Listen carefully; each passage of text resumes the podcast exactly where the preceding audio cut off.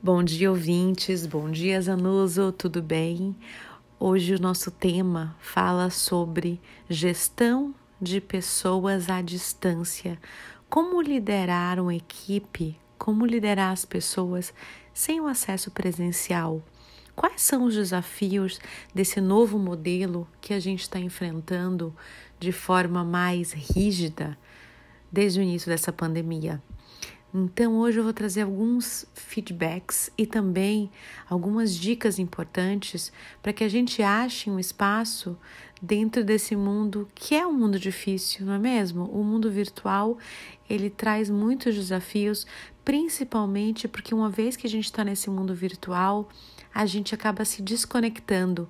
Parece meio louco. Como é que a gente se desconecta em um mundo conectado? Sim, a gente se desconecta porque a gente tem dificuldade de fato ficar ah, no lugar do outro, se sentir de fato empático, se colocar na posição da dificuldade que o outro muitas vezes tem por uma tecnologia, por estar sem o contato presencial, pela dificuldade da comunicação. Falamos bastante sobre comunicação não violenta e como é que a gente pode tentar se colocar mais no lugar do outro e tentar achar formas e maneiras diferentes para conseguir trazer a pessoa para perto, para perto de você dentro da tela, dentro do próprio computador. Então, uma dica bem importante é sempre que possível, se você tem uma equipe, se você faz gestão de uma equipe, tente alguns momentos fazer uma reunião individual. Tente ouvir a pessoa como indivíduo.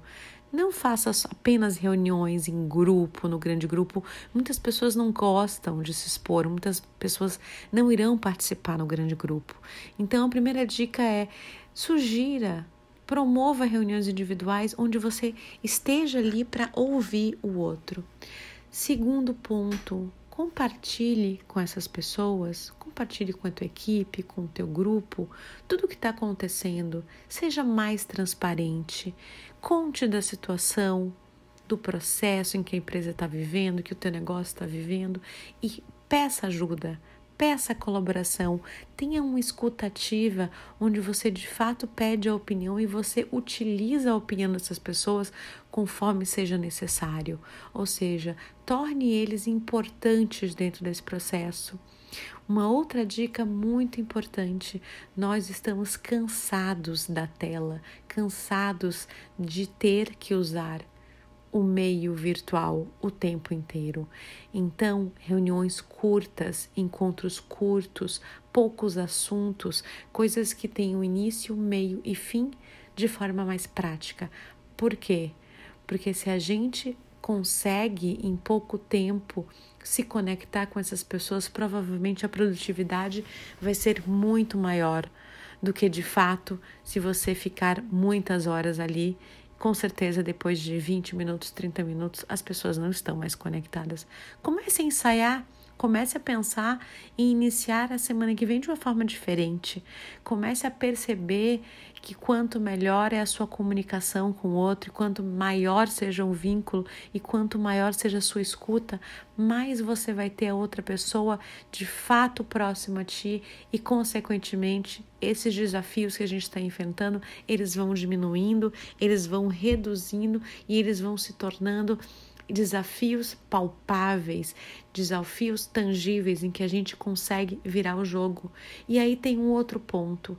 Nós hoje estamos em home office? Não. Hoje nós estamos, na maior parte das pessoas, trabalhando em casa, com todas as coisas que são específicas de cada casa, de cada espaço e de cada família.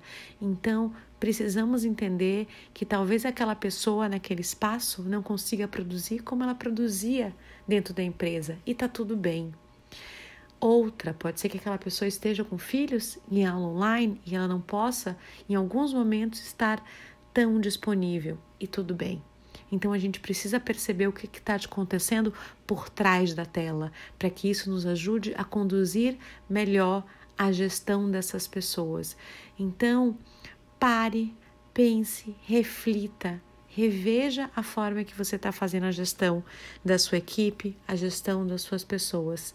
Sem dúvida, se você começar a ser mais observador e muitas vezes menos ativo, mas mais observador, mais consciente do que está acontecendo, talvez vocês consigam mudar o jogo e conseguir que esse tempo que a gente está passando, que é um tempo difícil, ele aconteça de uma forma melhor. Meu nome é Cristina Dantas, eu sou consultora na área de desenvolvimento humano focada em carreira. Se vocês gostaram do tema, podem me seguir no Instagram, cristinadantas.oficial. Muito obrigado e até a semana que vem. Tchau, tchau!